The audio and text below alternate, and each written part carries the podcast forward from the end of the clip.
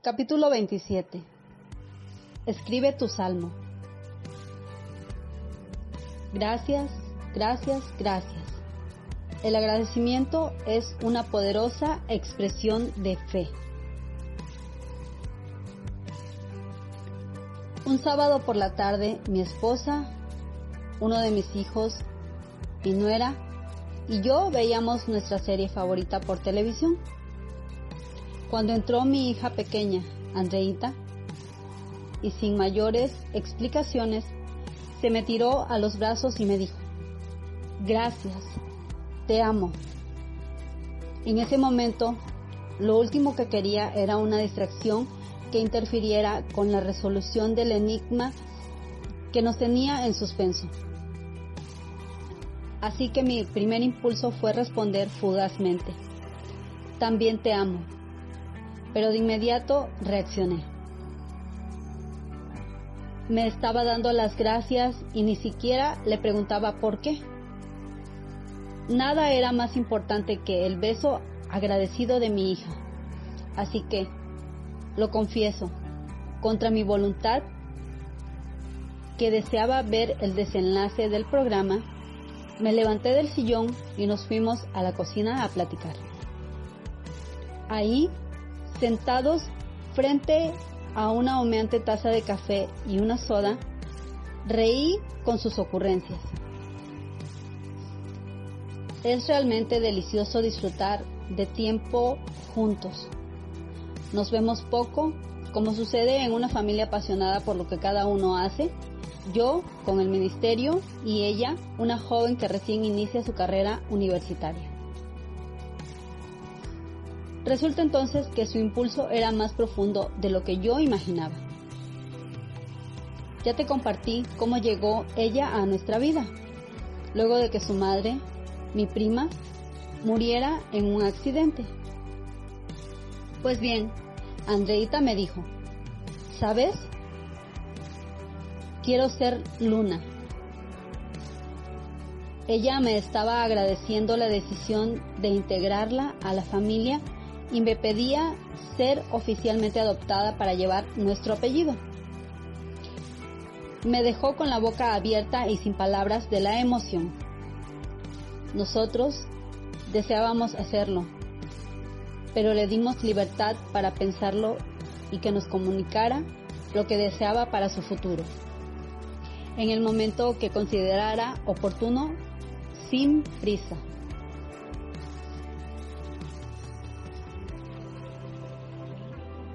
No sabía cómo actuar, si con naturalidad para no asustarla o con toda la euforia que mi corazón sentía. Fue de esos momentos cuando los libros sobre paternidad no te sirven de mucho. Creo que mi expresión de amor y mis ojos transparentes por las lágrimas lo dijeron todo. La abracé y también le dije, gracias por escogernos. Cuando me rodeó con sus brazos y besé su cabecita con aroma a flores, también dije, gracias Padre por la bendición de mi familia.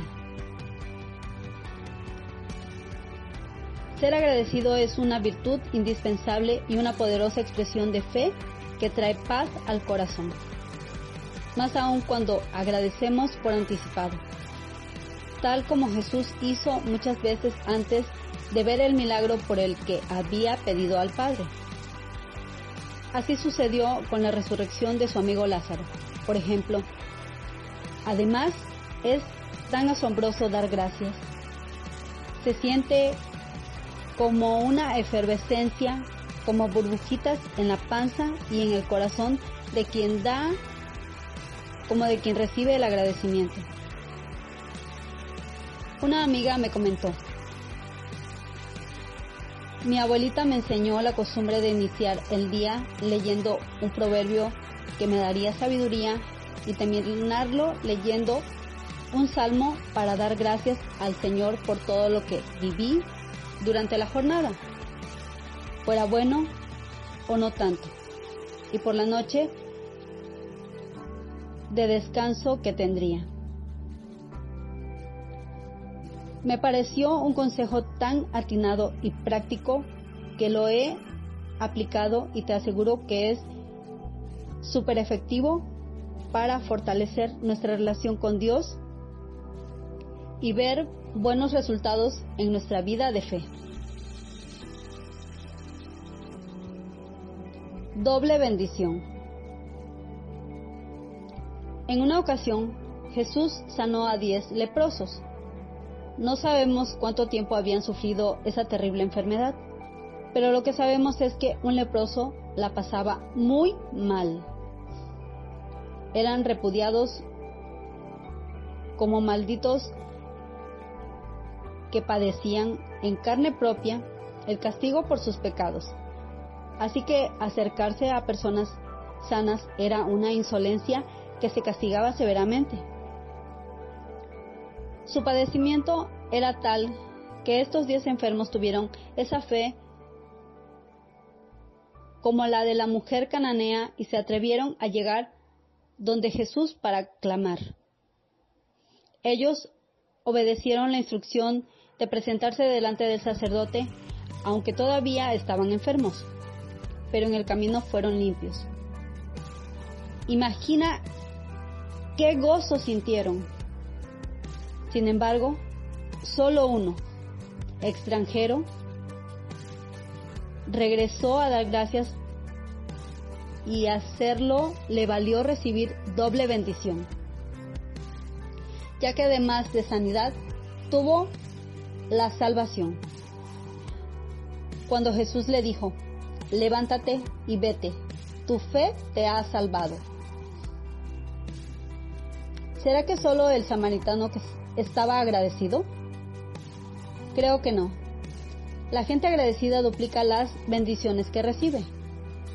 Puedes estar feliz porque tienes salud y trabajo, pero si no expresas gratitud, te conviertes en alguien mal agradecido. ¿Por qué privarnos de esa satisfacción que además nos cambia la vida? A veces tenemos falsas expectativas sobre la vida de fe porque suponemos que no pasaremos dificultades, pero la verdad es que todos pasamos tribulación. Tal como el apóstol Pablo dice, el poder del Señor habita en cada uno sin embargo, hay situaciones externas que nos afligen. Nuestra fe producirá fruto cuando aceptemos que el poder de Dios está dentro de cada uno, por lo que seremos capaces de vencer cualquier situación externa que nos amenace.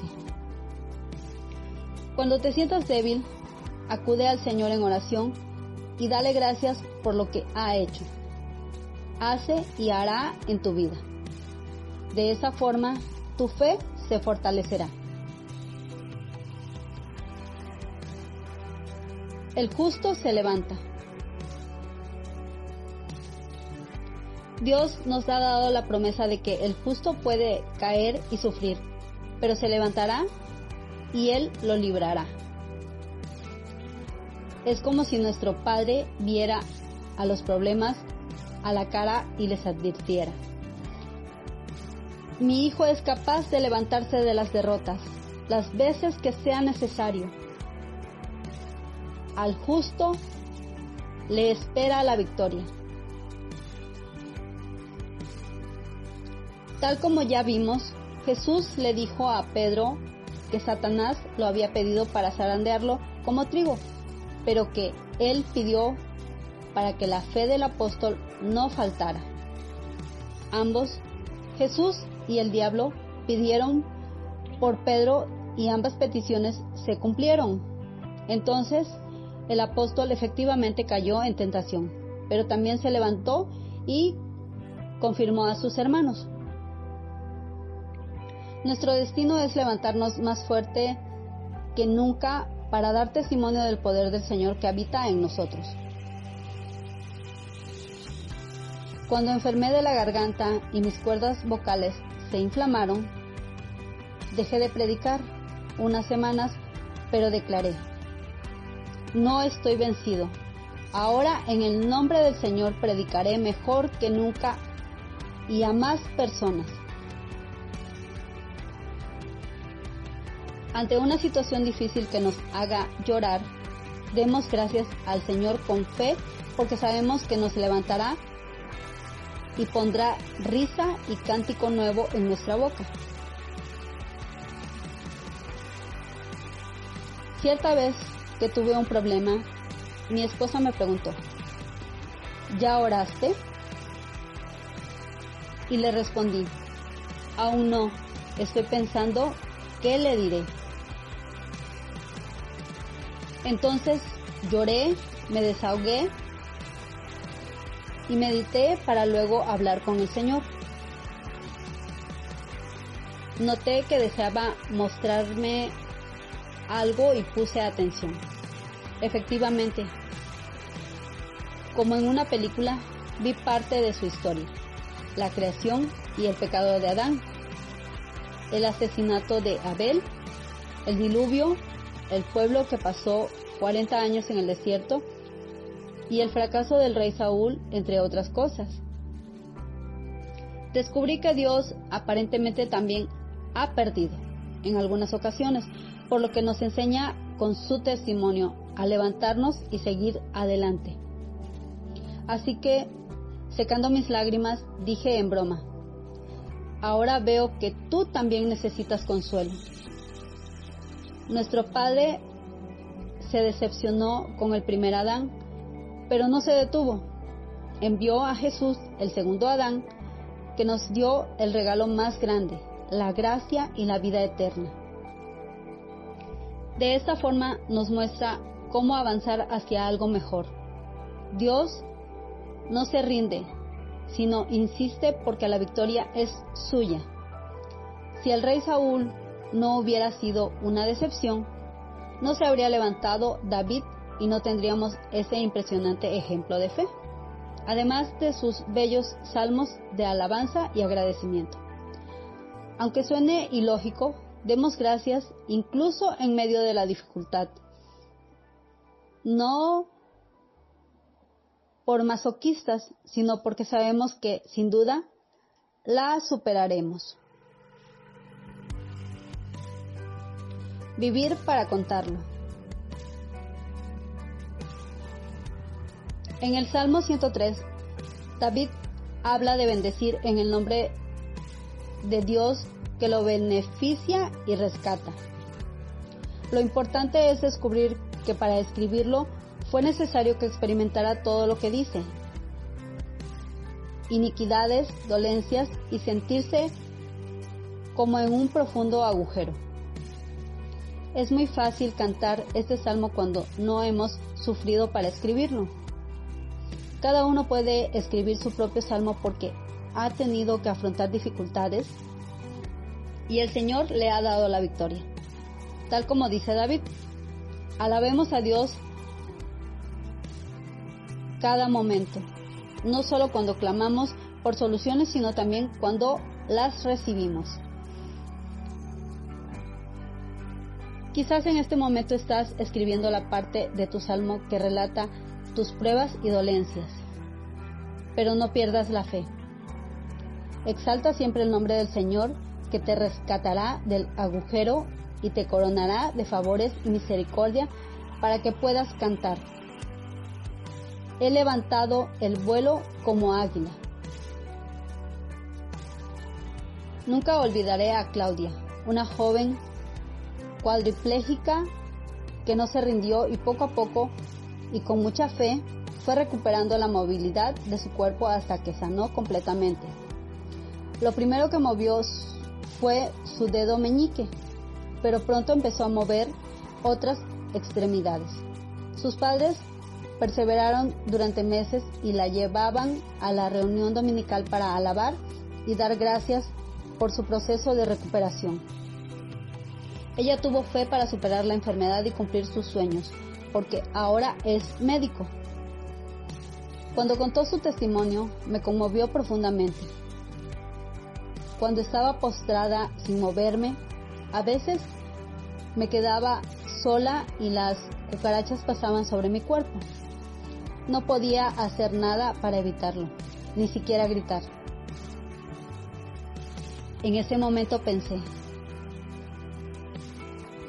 Qué lindo aplaudir ahora que todo pasó, pero qué duro afrontar el proceso para contar un milagro tan maravilloso.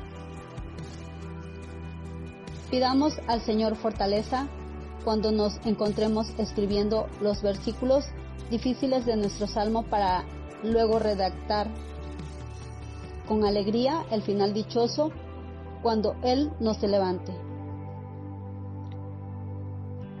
Renovemos nuestro corazón para escribir un canto de fe y alabanza, un salmo con el que demos gracias por su amor.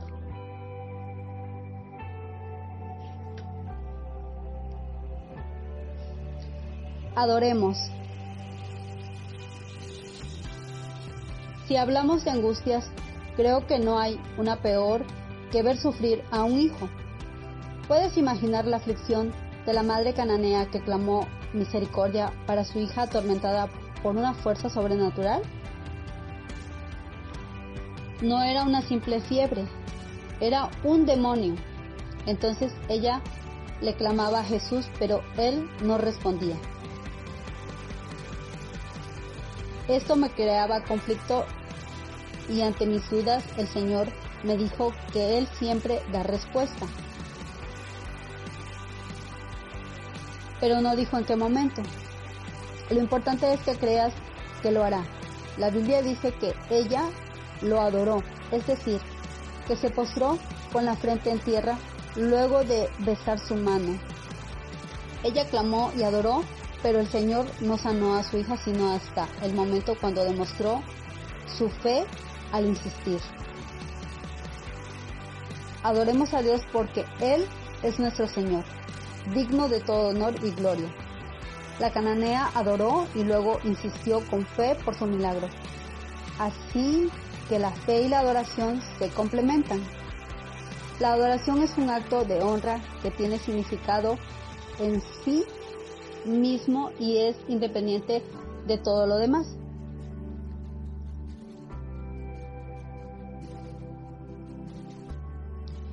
Incluso hay personas no cristianas que cantan música cristiana, pero no están adorando, así como hay cristianos que adoran con el interés de que suceda algo, que su presencia se haga palpable.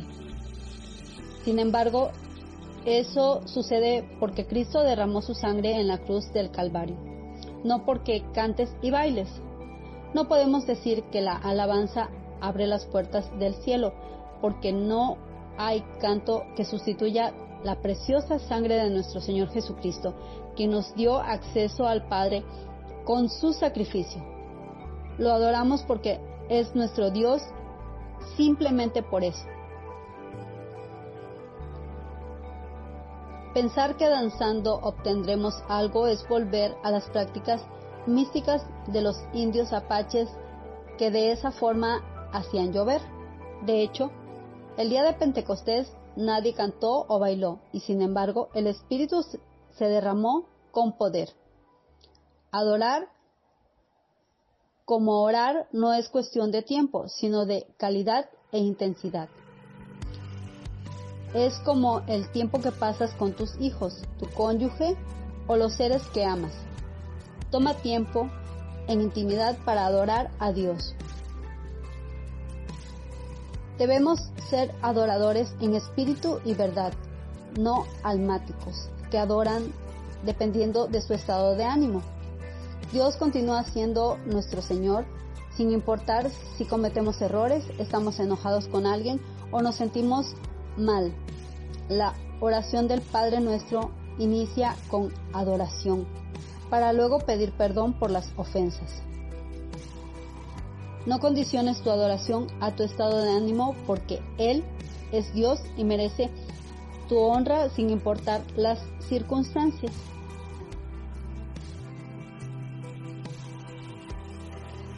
Y si no,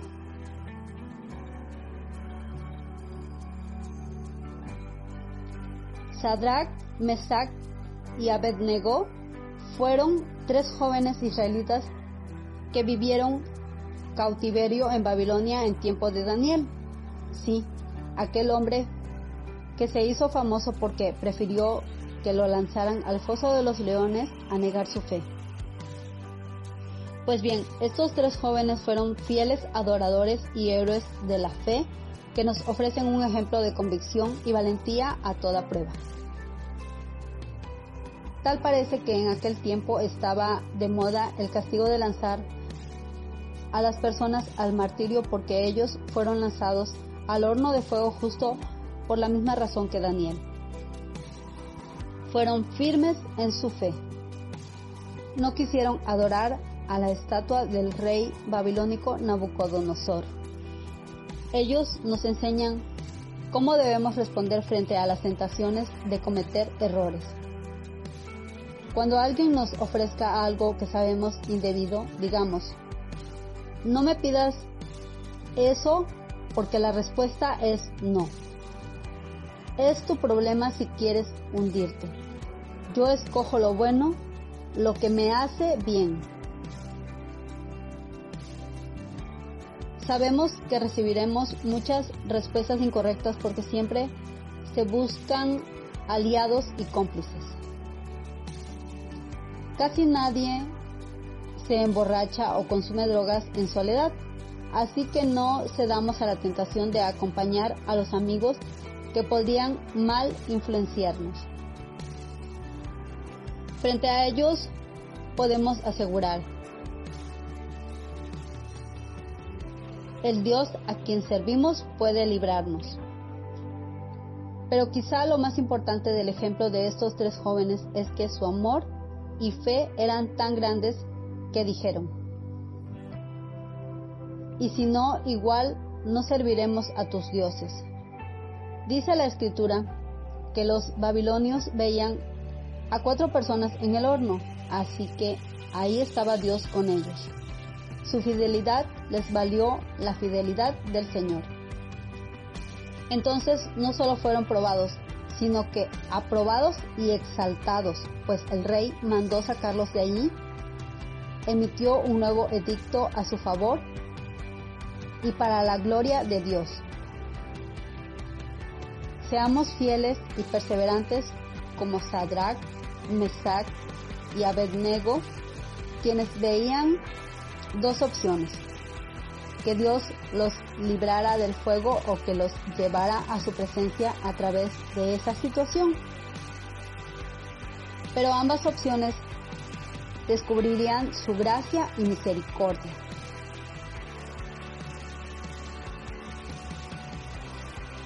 Adora siempre, en todo lugar.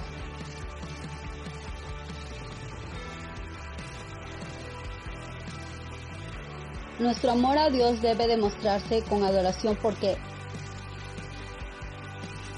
¿quién es Él? Nuestro Padre y Creador Todopoderoso. Cuando Jesús entró en Jerusalén y lo recibieron con palmas, algunos le dijeron que callara a la multitud y él respondió que si ellos no adoraban las piedras, lo harían. Todo lo que vive adora al Señor cada ser, cada organismo.